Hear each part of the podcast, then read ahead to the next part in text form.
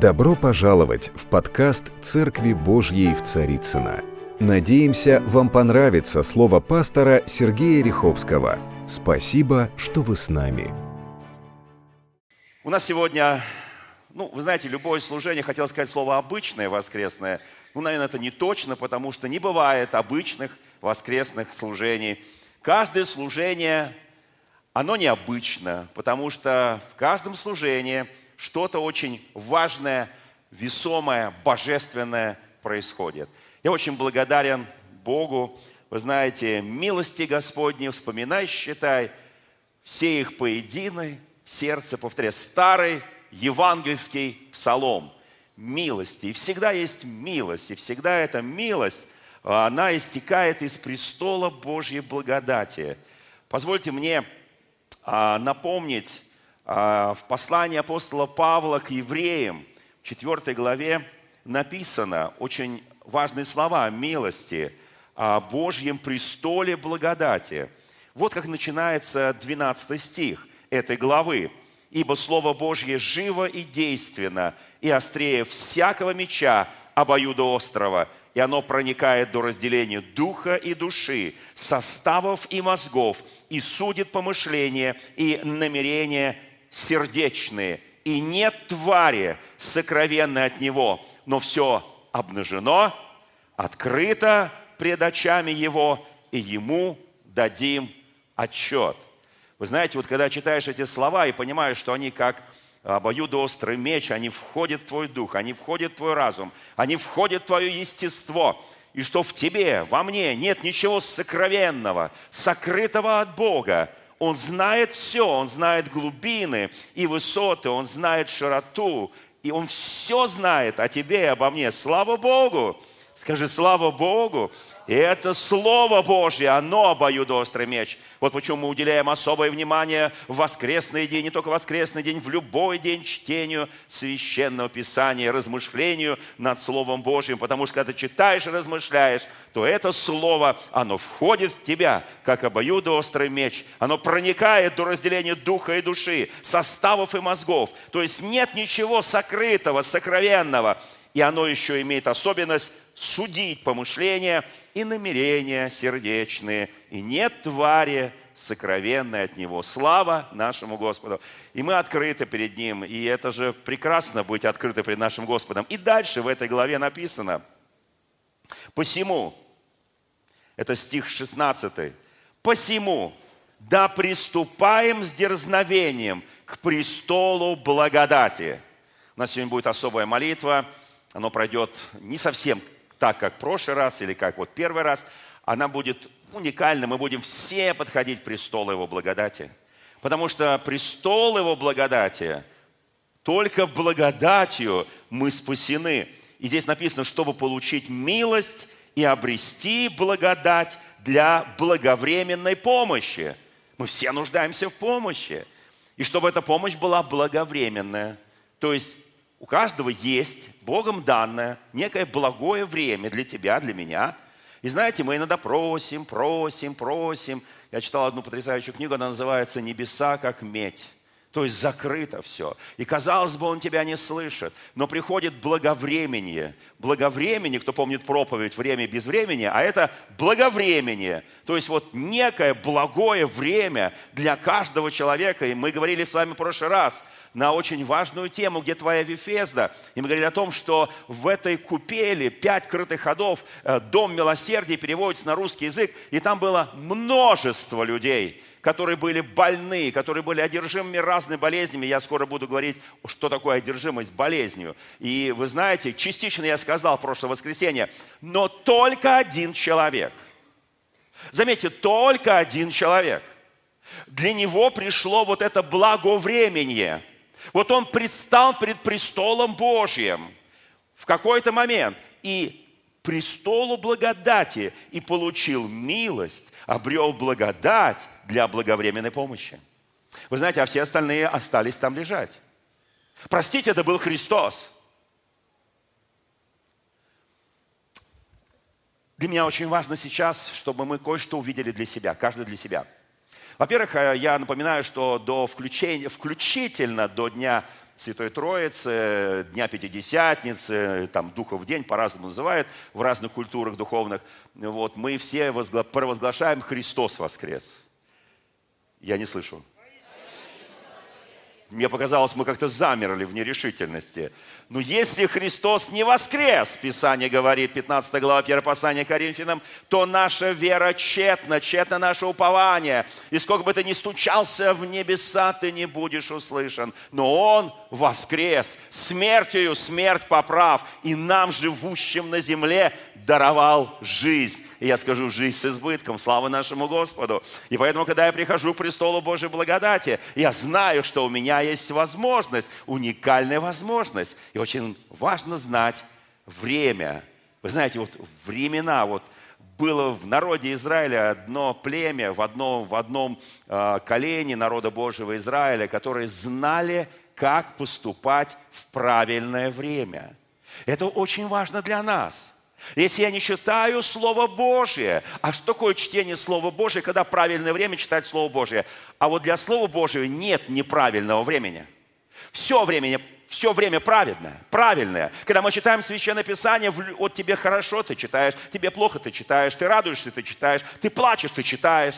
Вот это все правильное время, это благовременье и ты наслаждаешься, и Слово Божье, оно проникает через тебя и начинает свою божественную, уникальную работу. Помните, мы говорили тоже «бей по земле», проповедь такая была перед этим, «бей по земле». Вот. И царь, он ударил по слову Елисея. Ну, Елисей не сказал, сколько бить. Он сказал, бей стрелами по земле. Я не знаю, с какой силы бил этот царь. Я не знаю, э, как он вообще вот воспринял такое пожелание уничтожить сразу несколько стрел. Потому что когда им бьешь по земле, они ломаются. Вы знаете, они теряют свое правильное направление полета. И он, может быть, подумал, ну достаточно, три раза, потихонечку, полигонечку. Мы точно так иногда приходим к престолу благодати. А в Писании здесь написано, да приступаем с дерзновением. Мы не просто приступаем к престолу благодати, мы приступаем с дерзновением. Кто понимает разницу между словом дерзость и дерзновение? Казалось бы, очень похожие слова. Я думаю, тут мы все неплохо знаем русский язык, слава Богу. Хотя, как говорится, любого русского поскреби, татарина отскребешь, слава Богу. Вы знаете, мы все неплохо знаем русский язык. И когда я один раз э, будет сказано в Писании, дерзай, че, дерзай, дочь Израилева, дерзай. Но это святая, такая вот дерзновение, это не дерзость. Дерзость, когда я грублю, хамлю, когда я веду себя развязанно. Вот это дерзость. Я дерзкий человек. Но когда у меня ревность по моему Господу, когда все во мне трепещет пред моим Богом, когда я приступаю к престолу божественной благодати, и я насыщаю свой бессмертный дух, свою бессмертную душу, каждая клеточка моего разума, каждая клеточка моего тела, моего состава, костей, здесь написано обоюдоострый, но меч Слова Божьего, он проникает в глубины моего духа, и тогда у меня приходит дерзновение. И вот с этим дерзновением, с этим, с этим посвящением я приступаю к престолу благодати. И так Господь показывает мне, вот это время твое, а вот это время еще не твое. Есть хорошее греческое слово «кайрос». «Кайрос» означает по-гречески «исполненное время». То есть время исполнения Божьего обетования, время исполнения Божьего Слова. Слава Господу! Да, приступаем к Нему, к Его престолу благодати, вот с этой ревностью. Вы знаете, я хочу напомнить одно место Священного Писания, оно записано, и мы его блестяще знаем, а, в а, послании апостола Павла, опять же, к тем же прекрасным евреям в 11 главе, и 11 главу любой э, благословенный христианин почти знает наизусть, но тем не менее мы читаем Слово Божие. И я хочу напомнить, помните, с чего начинается эта глава. Мы знаем, что без веры Богу угодить невозможно. И всякий приходящий к Господу, он должен верить. Потому что вера, а это первый стих этой главы, есть осуществление. Скажи соседу, вера есть осуществление. Осуществление чего? Ожидаемого – то, что я ожидаю. Я ожидаю это. Поднимите руку, кто вообще ожидает движения воды там в этой купели в Ефезде. Но послушайте, там только один человек мог получить. Один. Даже когда не Иисус заходил, когда ангел заходил. Только один. А мы хотели бы, чтобы получила несколько больше. В благовремени, когда благое время для тебя, когда время исполнения, когда время кайрес, когда Господь приготовил тебя. Послушайте, это очень важные вещи. Господь не делает ни до, ни после. У Господа есть точное время, потому что Он очень точный. Потому что мы должны знать, как поступать в Доме Божьем. И Бог поступает точно так же. И у каждого есть свое время. Мы не все одновременно уверовали, каждый уверовал в свое время. Мы не все одновременно возрастали в вере или же получили одинаковые дары и таланты. У каждого от Господа различные благодати, дары, таланты. Господь один и тот же, Дух один и тот же, действия различные, дары различные, таланты различные. Слава Богу! Вот почему мы обогащаем друг друга. Вы знаете, когда мы начинаем понимать эти вещи, что вера есть осуществление и уверенность. В чем? Невидимом и уверенность в невидимом. То, что я не вижу, Господи, ну когда оно осуществится, я это не вижу. А нет, вообще слово «верующий» означает, как бы он верит во что-то то, чего нет. И там в этой же прекрасной 11 главе написано, «Верою познаем, что веки устроены Словом Божьим». Опять Слово Божие. Веки устроены Словом Божьим. И здесь написано так, что из невидимого – Заметьте, из невидимого, вот мы сегодня не видим, ты не видишь свое исцеление, ты не видишь какие-то чудеса, знамения, то, о чем ты молишься, о своих знакомых, друзьях, родных, близких. Ты пока еще это не видишь, но ты веришь. И это слово становится в тебе. Оно как бы, вы знаете, есть такое прекрасное, прекрасное действие. Ну, позвольте, я сейчас кое-что прочту и потом скажу об этом. Итак, смотрите, из невидимого происходит видимое. В этой же главе, в 11 главе послания апостола Павла к Евреям, 27 стихом написано что-то очень уникальное, что-то очень необычное, во что даже как-то вот, ну как бы веришь и не веришь. Думаешь, а так ли оно было? Может быть, все-таки Павел как-то, или тот, кто писал послание, как-то вот приподнял Моисея – он как-то не так все было-то. Потому что, а вот здесь написано, верую Моисей, я подставляю вместо слова он, Моисей, оставил Египет, не убоявшись гнева царского, ибо он, как бы видя невидимого, оставался тверд. Что? Моисей, который убил египтянина, ему сказали, все, фараон, тебя уже все – Ему родственники сказали, ты хочешь и нас убить, как этого египтянина? И он перепугался и рванул из Египта в Мадиамскую землю. А здесь написано, он верой оставил Египет. Какой верою? Здесь написано, не убоявшись гнева царского. Дорогие братья и сестры, он перепугался – вы знаете, мы смотрим внешние показать, внешние какие-то вещи, которые происходят, мы смотрим по внешним симптомам. Вы знаете, как вот медики, врачи, они определяют там анамнез и прочее. Вот, вот есть некие внешние э, там э, болячки, болезни, там, и он снимает с тебя некую, так сказать, вот, и уже пишет тебе приговор. И здесь написано, ибо он как бы видя невидимого был тверд. Оказывается, все очень просто. Он видел невидимое. Во что я буду верить? То, что он реально убоялся, мы все чего-то боимся. Если бы человек не имел страха, уже давно бы не было человечества. Мы бы лезли везде на рожон, и нам бы давали такую сдачу, что мало бы никому не показалось. Страх – это нормально. Но какой страх? Страх, ну, скажем, оступиться на, там, не знаю, 25 этаже, когда ты идешь по краю, но мы же не сумасшедшие. Мы же по бордюрчику не ходим – Потому что мы нормальные. Естественно, у нас есть естественный страх. Это нормальный страх. Мы не делаем вот это, вот это, мы не прыгаем, так сказать, куда-то там в огонь, там еще что-то. То есть мы не делаем вот этих вот глупостей. Почему? Потому что есть некая вот, как бы тебе говорят, это нельзя, это красная линия, это смерть, ты плохо закончишь. Но для меня главный страх, который есть, это страх Божий. Потому что страх Божий, он выше всякого страха. Он сильнее всякого страха. Он путеводная звезда в нашей жизни. Он направляет тебя и ведет. Это страх Божий. Он тебе дает понимание этих границ. Он делает тебя человеком богобоязненным, который в правильное время многие вещи делает. Он знает время.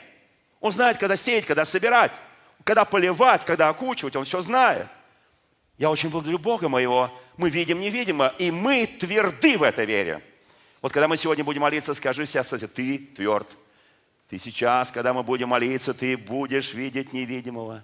Через руки братьев и сестер будет подаваться божественная благодать от престола Божьего, видя невидимое. Вот это очень важно. Послушайте, друзья мои, мы должны понимать, к кому мы приходим, к нашему Господу. Теперь давайте посмотрим. Есть такое явление в природе, да?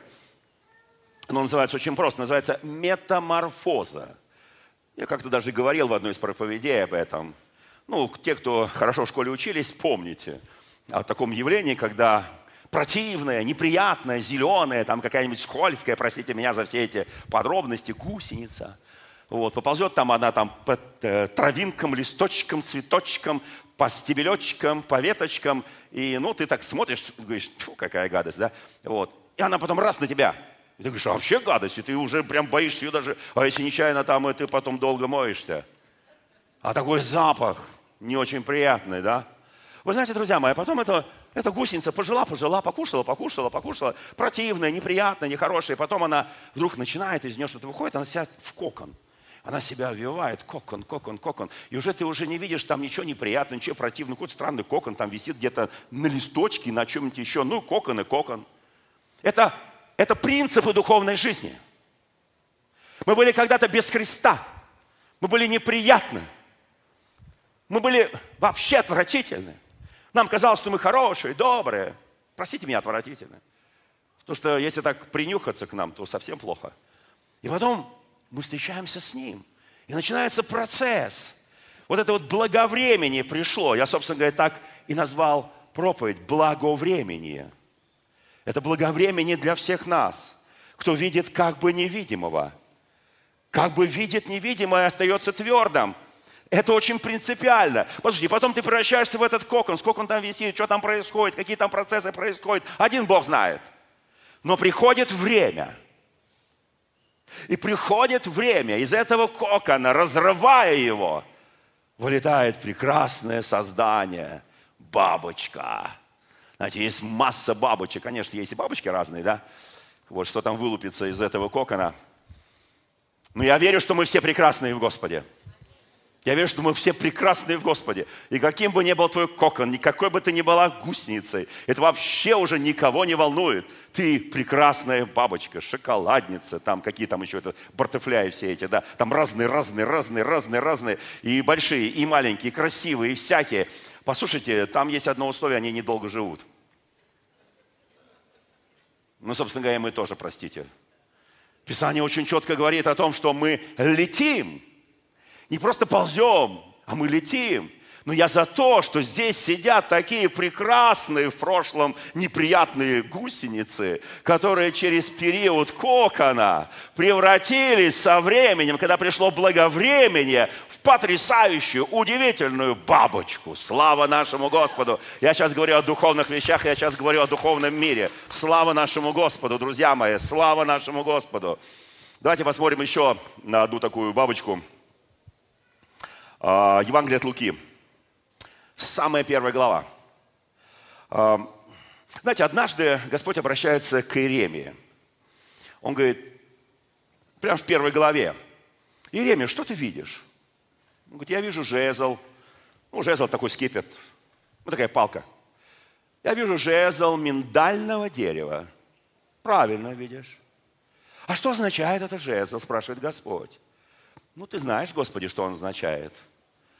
Он означает, что я бодрствую, Господь говорит, над каждым своим словом, которое выходит из уст Божьих. Он говорит, я бодрствую. Я всегда, кто знает, что мы тверды, а он бодрствующий. Мы тверды в вере, мы тверды в ревности, в дерзновении, когда приходим к престолу благодати, а он всегда бодрствует над тем словом, которое он говорит. Он начинал с нами, когда мы были противной гусеницей. Потом он перешел с нами, когда мы там в коконе, мы ничего не слышали, ничего не видели. Там внешний мир, там что-то происходит в этом мире. Конечно, какая-нибудь птичка могла нас э, съесть на любом этапе. Но как-то Господь сохранил. Скажи, тебя Господь сохранил. И когда ты был гусеницей, тебя не съели. Когда ты был коконом, тебя не съели. И теперь ты бабочка прекрасная в Иисусе Христе, тебя тоже не съели. Слава Богу. И уже не съедят. Потому что без Христа они не могут делать с тобой ничего. Если Христос не, не допустит, не позволит, то без, бессмыслица полная. Э, вы знаете, вот дьявол, он ограничен. Если ему Господь не позволит, он ничего не сделает. Там, где Господь закрыл, третья глава книги Откровения, никто не откроет.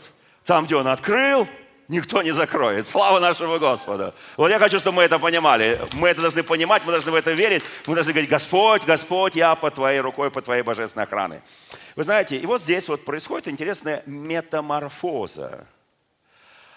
Ой, сегодня время благоприятное, сегодня день спасения, мы это часто говорим. Послушайте, благовременность, благовременность. Вот сегодня день спасения. Смотрите, Лука. Лука пишет, интересно, Лука, доктор Лука. Вот, э, между прочим, как говорят, хороший был молитвенник доктор Лука. Несмотря на то, что он доктор, он всегда, когда что-то там кого-то лечил, он молился, просил, Дух Святой, наполни мои руки. Вы знаете, я знаю, что сейчас э, у нас даже прооперировали вот одну драгоценную сестру. Мы молились, Господи, возьми руки врачей в Твои божественные руки. Кто-то в это верит, я в это верю. Очень много богобоязненных врачей, которые не приступают к операции. Есть очень известные врачи, мои коллеги по общественной палате, и когда их, мы их просили кого-то там прооперировать в те годы, вот, они говорят прям в 6 утра звонят, говорят, пожалуйста, пожалуйста, молитесь, чтобы наши руки были в руках Господа. Слава, это, между прочим, наши прихожане некоторые известные. Вы знаете, друзья мои, слава нашему Господу! Знаете, что здесь написано в Евангелии от Луки? Итак, смотрите, благовремение – Э, прекрасный человек, священник из рода Аронова и именем Захария, э, священник из Авио череды, то есть они там по череде служили. Вот, жена у него Елизавета, они были праведны пред Богом, поступая по всем заповедям, уставам Господним, беспорочно. И дальше написано следующий стих. У них не было детей – ибо Елизавета была неплодна, и оба были уже в летах преклонных. Однажды, когда он в порядке своей череды служил пред Богом, по жребию, как обыкновенно было у священников, досталось ему войти в храм Божий для кождения. Такая благодать когда тебе досталось войти в храм Божий и совершить кождение, то есть воскурение пред Господом, прославить Его, ибо Он живет в славе своего народа Божьего, Израиля. Послушайте, и все множество людей молилось вне во время кождения. И тогда явился ему ангел Господень, стоя по правую сторону жертвенника кадильного благовременье. Вот оно пришло время. Вы знаете, он, может быть, 50 лет молился – он 50 лет, ему, ему за 70. Он входил в эту череду, ему говорят, все, вот это вот твой график, ты идешь. Он говорит, мне бы в алтарь, мне бы туда, у алтарей твоих положу птенцов. Ты помните знаменитую, знаменитую песню? Послушайте, он говорит, мне бы туда. Они говорят, нет, сейчас не твоя череда, не твоя череда, не твоя череда, не твоя череда. И вот череда пришла. Я думаю, что за эти годы, уже старый, уже седой, он о многом мечтал, он многое для себя рисовал, удивительные картины. А человек, он же творец по своей сущности, потому что Бог творец, мы творцы. И Бог нам дает вот такие, знаете, вот мы можем себе промысливать, мы можем изображать что-то, да, вот, потому что мы творческие личности все, слава Богу. И он мечтал, как это будет, как это будет, как я буду, вот, вот у меня Елизавета зачет, ребенка, я буду его нянчить, и он будет мой сыночек там или дочка, неважно, да, это будет такая благодать, такая благодать, такая благодать, и ничего. 70 лет, преклонный возраст, ничего. И он, как всегда, он никогда, он вот просто ни единого слова ропота, ни единой какой-то вот обиды, ничего, никакой-то ярости, гнева, злости. Он, как всегда, входил и выходил в храм Божий, входил и выходил, входил и выходил. Год, два, три, четыре, пять, пятьдесят. Ничего не происходило. Это нам кажется так. Но это был период, когда это была гусеница, потом стал кокон – и потом этот кокон, он заходит в святое святых, рядышком со святое святых, и вдруг видит ангела Божия. Вы знаете, какое чудо увидеть ангела Божия в церкви. Ну, на рынке понятно, там все ангелы Божьи. Я вообще не, не уверен, что они там все Божьи, конечно, ну неважно. Но увидеть ангела Божьего в храме Божьем, вот это наверняка какое-то чудо, да? Правда, да? Кто, кто верит в такие чудеса? Не где-нибудь, а в храме Божьем. И он испугался, он пришел в ужас. Он говорит, ангел, ты что тут делаешь? Он замер.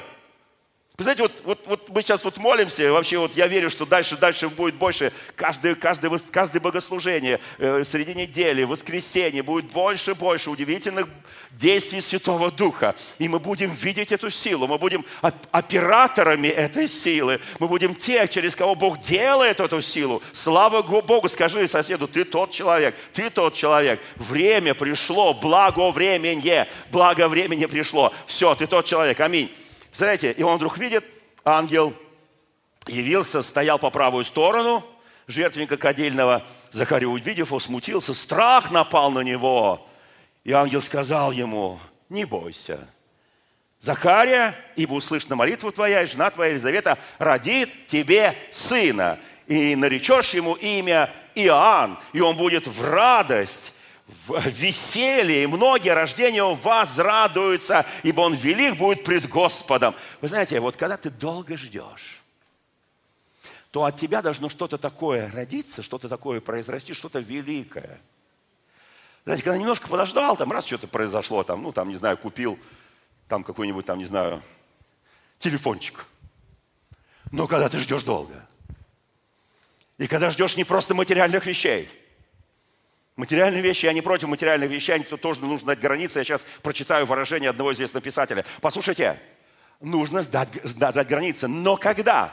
Что-то должно такое произойти, что-то такое особенное родиться, что люди будут радоваться, веселиться, что он будет особо пред Господом. То дело, которое через тебя должно произойти, оно будет иметь особую важность пред Господом. И здесь очень четко сказано, радость будет, многие рождения возрадуются, он будет великий, не будет пить вина, секера, и Духа Святого исполнится еще от чрева матери своей, и многих из сынов Израилевых обратит Господу Богу, придет пред Ним в духе и силе или, чтобы возвратить сердца отцов детям, непокоривым образ мыслей, не только сердца, но образ мыслей, дабы представить Господу народ приготовленный.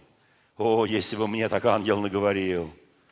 Во-первых, половину бы я, может быть, не запомнил – когда долго чего-то ждешь, хотя, знаете, ровно наоборот. Когда чего-то долго ждешь, ты потом ловишь каждое слово, каждое дыхание, каждый жест.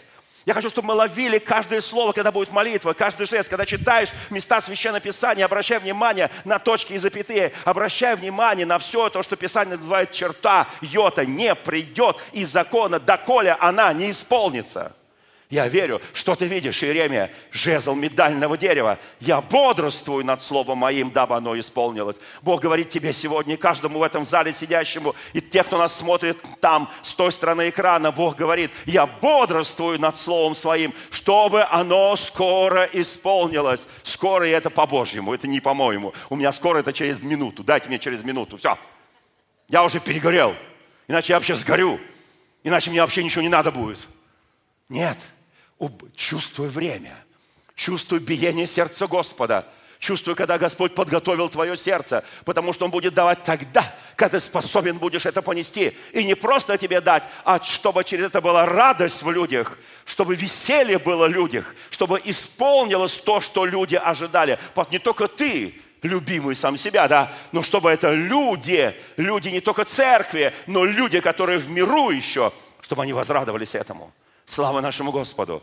Я очень хочу, чтобы мы чувствовали вот, вот это движение Духа Святого. Помните, мы говорили в прошлый раз, я напомнил одно выражение Мартина Лютера, кто помнит, был такой родоначальник протестантизма в Германии. Мы не можем не позволить птицам летать над нашими головами. Но мы можем позволить, вернее, не позволить, чтобы они вили гнезды на нашей голове.